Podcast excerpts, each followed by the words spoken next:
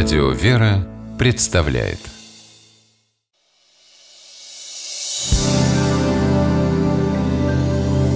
Первый источник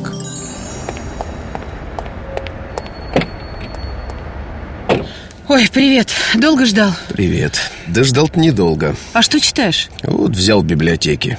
Время скоротать. Комедия итальянского драматурга Карло Гальдони. О, «Слуга двух господ». Ну, слышала такое название. Да?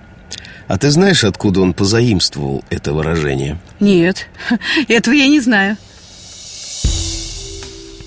«Слуга двух господ» — фразеологизм, послуживший названием пьесы Карла Гальдони, в которой, как известно, плутоватый слуга Труфальдина служил двум хозяевам, желая получить больше денег, происходит из Библии. Слова о том, что нельзя служить двум господам, мы находим у апостолов-евангелистов Матфея и Луки. В Евангелии от Матфея есть такие строки. «Никто не может служить двум господам, ибо или одного будет ненавидеть, а другого любить, или одному станет усердствовать, а о другом не родить. Не можете служить Богу и мамоне. Слово «мамона» означает имущество, деньги, любое богатство, заработанное или полученное в наследство. А слова Спасителя следует понимать так. Никто не может одновременно собирать богатство и на земле, и на небе. Тот, кто так поступает, тщетно пытается служить двум господам.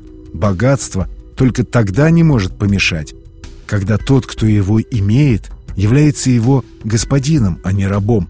Когда не богатство им управляет, а он им. Несопоставимость двух служений и раскрывается в упомянутом образе двух господ и раба. Только тот, кто способен оставить мысли о земных благах, даже будучи богатым, по-настоящему может посвятить себя главному – жизни с Богом.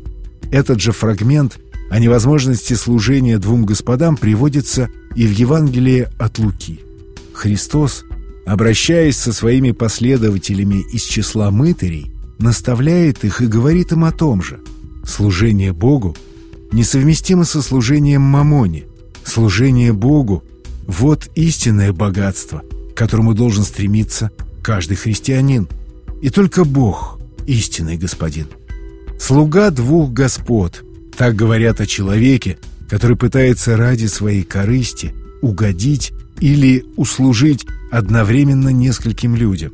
Чаще всего это выражение относится к человеку двуличному, лицемерному и беспринципному.